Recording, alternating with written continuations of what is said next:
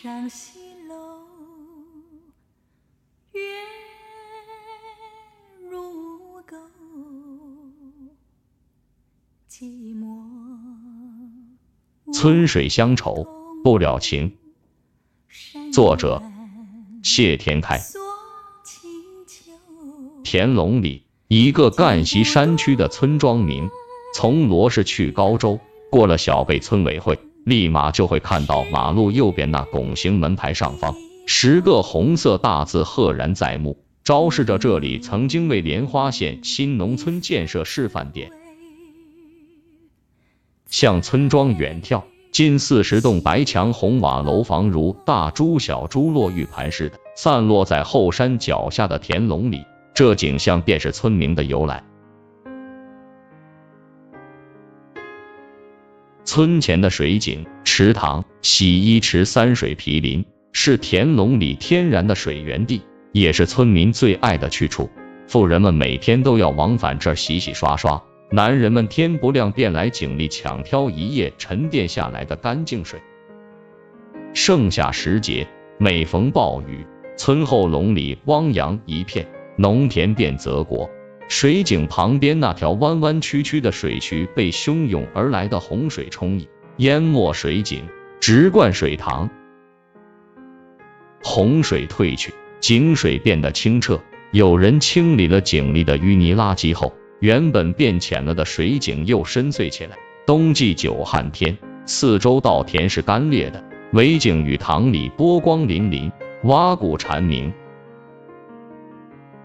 因为是地下水，在冬季早晨，这里的水还冒着热气，来井边洗漱成了附近人的选择。井的四周不知是哪朝哪代的人用不规则的石块码着，井内常年青苔遍布，鱼虾游荡。炎热的夏天，村民干活回来也会来这里洗手洗脚，而后双手从水井里捉起一手掌的水往嘴里喝，完了手朝脸上一抹。似乎劳累便会烟消云散，人也顿觉清爽。这井已然成了全村人的生命之源。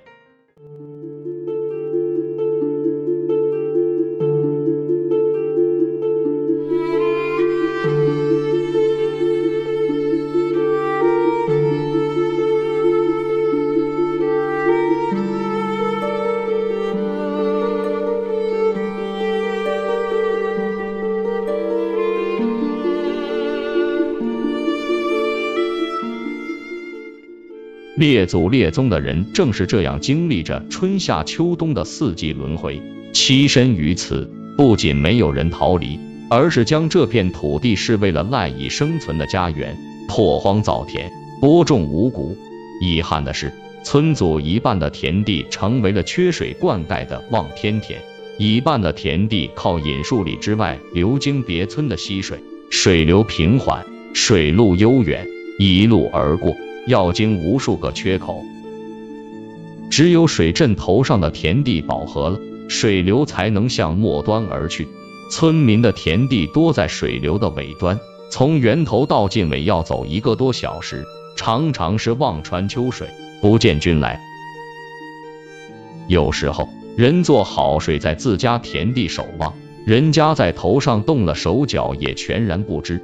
过了很久，水没到田。水源早已断了，有时人守在源头，又恐下面的水流被人拦截，故叹之，这里做水好不容易。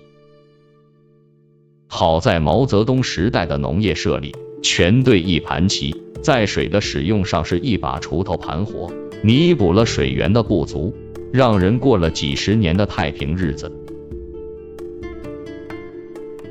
改革开放后的分田到户。种田缺水的矛盾又凸显了出来。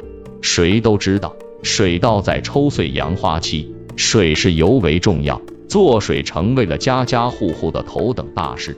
它是关一年的收成，关键时候真是水贵如油喝，都是巴望有大水往田里灌。每天都有人奋战在烈焰火热的太阳下，耗费着心血与汗水，因水而闹矛盾的现象也时有发生。有人说，若是完全没有水源也罢了，都会死了这份心，索性听天由命。可又有一汪溪水，引来众人的纷争，让人日日不安，夜夜无眠。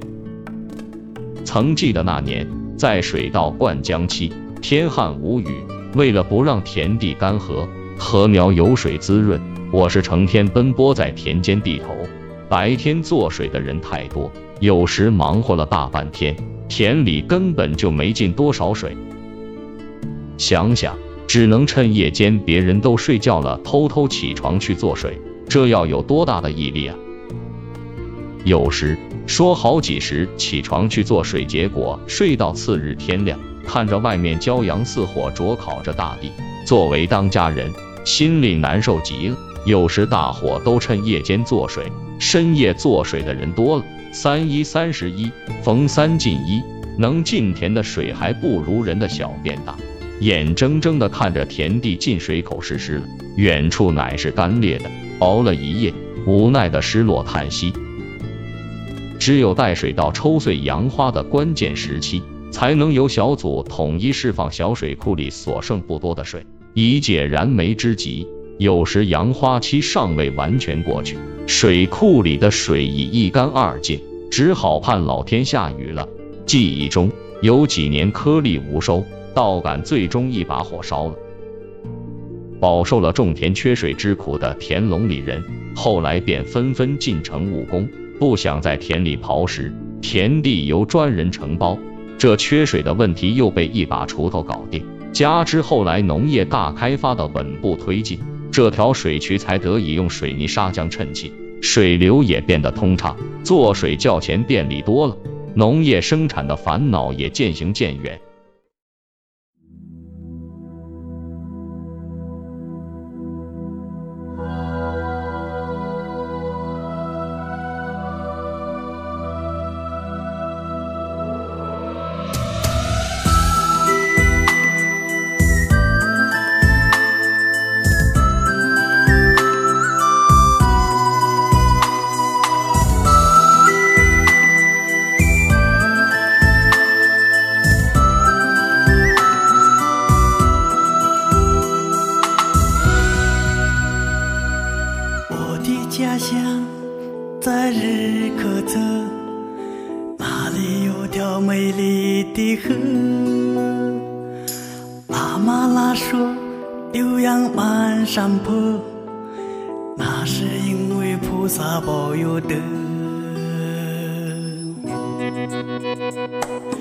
蓝蓝的天上白云朵朵美丽河水泛清波雄鹰在这里展翅飞过留下那段水资源匮乏所带来的影响是方方面面的生产上的困惑同样表现在生活中的不便。一个村子的饮水井如同一个村子的生命泉眼，其地理位置是何等重要。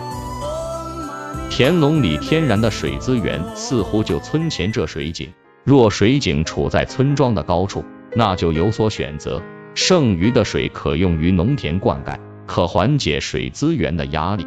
而它偏偏是在低洼地，本村的田地不在它的流域之内，多余的水流向了外村。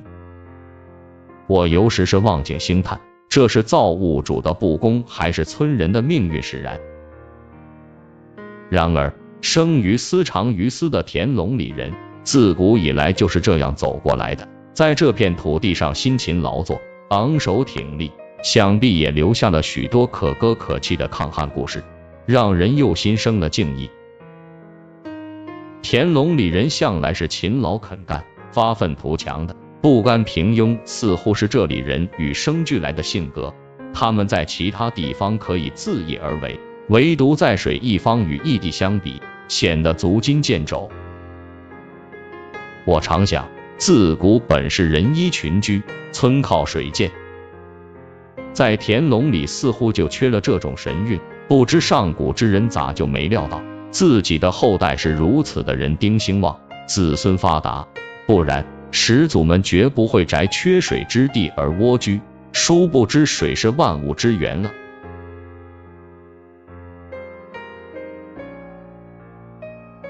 时光长河流到了二十一世纪，村前这口见证了多少个朝代的老井，终于迎来了中国新农村建设的热潮。在规划当中，村民将老井废弃，在距老井一丈之外，新开设了一口井，四周用水泥石将其平了，使之变得像模像样。下方也重建了一个四方形的洗衣池，相邻的水塘四周用水泥砂浆衬砌的规规矩矩，并用红砖做了花篮形的围墙。古老的水塘从此一改往日荆棘丛生、垃圾遍布、污水难闻的旧貌，成了村里的一道景观。井与塘虽已改造，却未改变水源的功效。乡下人经济好了，人的欲望也多了。城里人洗衣做饭无需人工挑水，而是自来水送上门来。这样的生活也是田垄里人的所求。随之而来的便是如何将愿望变为现实。他们在庙前有一股小山泉水冒出来的地方打起了主意。原来这泉水是用来灌溉下面几十亩稻田的，荒芜后被人退耕还了果林，将这水用来改做自来水，岂不是天成？主意一定，立马行动起来，家家户户投工投劳，在村后的黄土高坡上建起了蓄水池。布好了塑料管，自来水实施一应俱全。那天，水龙头真的流出了从后山上引来的山泉水，人们欢呼雀跃。千百年来沉睡在后山脚下的山泉水，居然流到了自己的家里。梦寐以求的有自来水的城里人的生活，也在自己家里开始了。尤其是白发苍苍的老一辈人，之前很少接触自来水。只在电视上看过，并没亲自享用过。现在这电视上的画面真正出现在自己家里，顿觉好奇。水虽然不大，用水高峰时乃断断续续的，也不觉有啥不如意。它毕竟是自动流过来的水啊，而非人工从村前那口老井里用桶尖挑手提来的，毫无怨言，还感叹后人可畏。有人发觉这山泉水烧开后，居然看不到有何污垢，如同天然的矿泉水；而村前那井水烧开冷却后，湖底会沉淀一层白白的石垢，喝冷水还易患结石病。仅此一点，惹得全村人像捡了宝贝似的，对他倍加喜爱。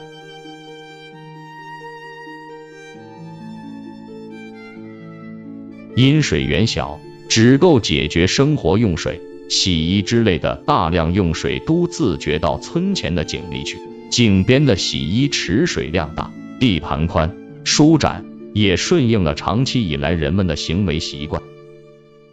可时间一长，人的懒性也如春天的野草，无处不生。有人洗衣、浇地，甚至建房用水都出自水龙头，于是水源亮起了红灯。打开水龙头，先是一线一线的流，继而变成了一滴一滴的，最后是噗的一股气流喷出，停了。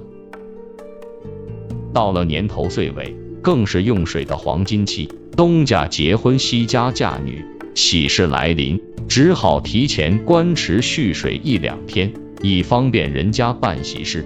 看似顺理成章，但全村人要一同跟着受困。尤其是在外习惯了自来水生活的打工人，回家后是多么的感觉不便啊！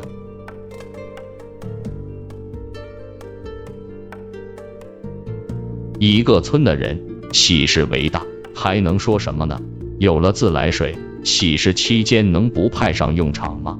也让外人知道，咱田垄里昔日是有名的缺水之地，如今竟然也用上了自来水，全村人自当引以为豪。表面上风光怡然，私下里还是难言其苦。偌大个村子，几百号人的用水量，还真不是个小数目。如不节约用水，就那水源供应全村人的吃水都成问题。俗话说，林子大，什么鸟都有。在用水方面，难免有人大手大脚，但怎样监管每户人家的用水情况？除非安装水表，用多了收费。这世道，谁又会缺这个水钱呢？所以也不是条道道。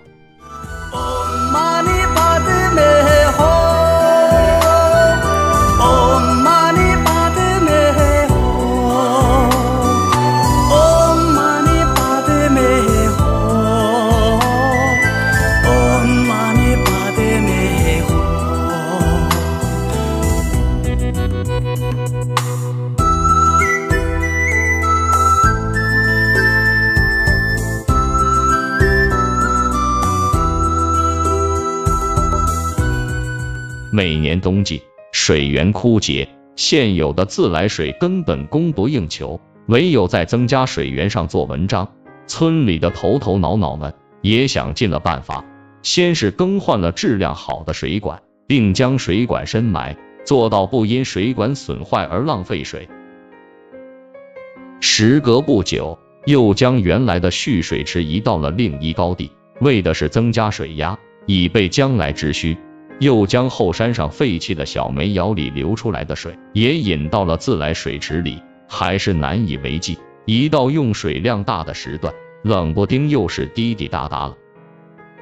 爱动脑筋的人家或离村前水井近的人家，则用水泵接上皮管放到水井里抽，但更多的人家是束手无策。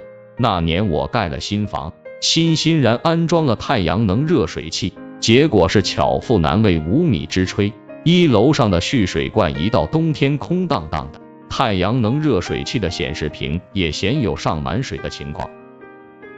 无奈之下，我又装了个电热水器，以便水源小时使用，其结果也是枉然。一年到头，只享受了汛期用热水器洗澡的便利，冬季又时不时要用传统的塑料桶洗澡。劳累了一天的人喝，回到家想要洗个澡的那一刻，一瞧热水器没水，犹如五味杂陈。洗澡又要用煤球炉烧水了，看着两个热水器却用塑料桶洗澡的窘境，真是无以言表。在田垄里，水已成为了制约人们生产生活的傀儡，是村民的心腹大患，非除不可。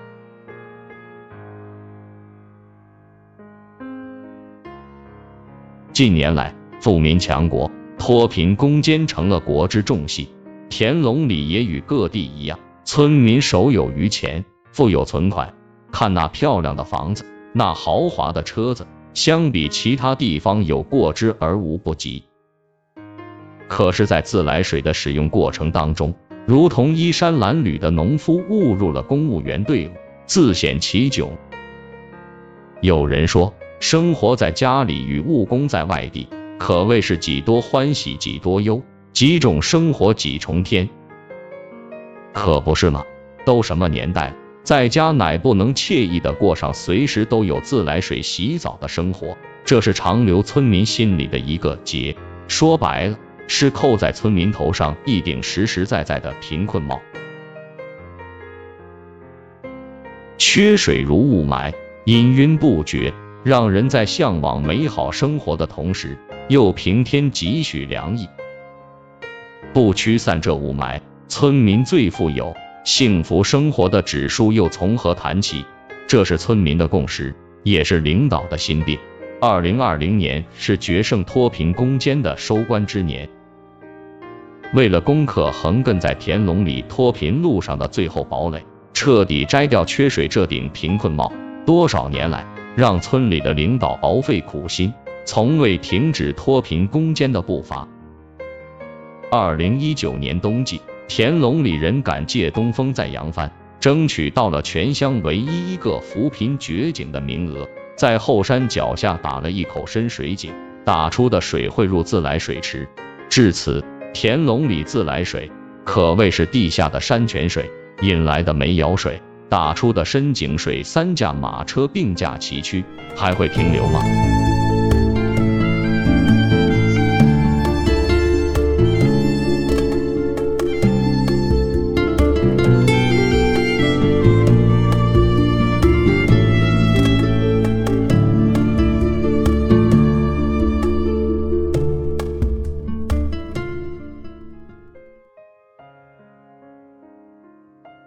现实情况又是如何呢？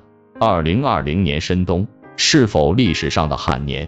田垄里自来水乃是供不应求，时不时的需关持一两天再放水。村前的老井也非我记忆中的夏凉冬暖那种热气腾腾的景象，而是干涸的了无生机。期间我买过两次桶装水做饭，村民办喜事依然要关池蓄水。家里的太阳能热水器不上水，请外地师傅来修。测试效果时，恰逢水管断水而无法进行，遗憾作罢。表明深冬时节，自来水缺水的顽疾尚存，治水之路依然任重道远。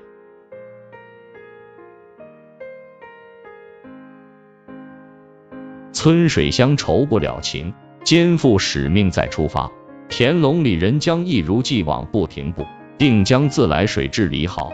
当今时代，自来水与人的生活息息相关，如同人生最亲密的伴侣。有了它，日子过得惬意；离开它，生活诸多不便。是的，一户人家有了自来水，似乎就有了一切。起码洗个手、洗件衣什么的不用出门。外面回家的人可以随时打开热水器，痛痛快快的洗个淋浴澡了，这比多少钱都让人舒服。我身为田垄里人，我爱我的家乡，不奢望大富大贵，只要有自来水的日子，有顺心如意的生活，就是我的幸福小康。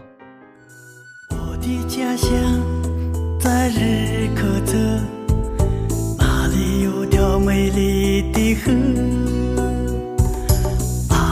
马拉说：“牛羊满山坡，那是因为菩萨保佑的。蓝蓝的天上白云朵朵，美丽河水泛清波，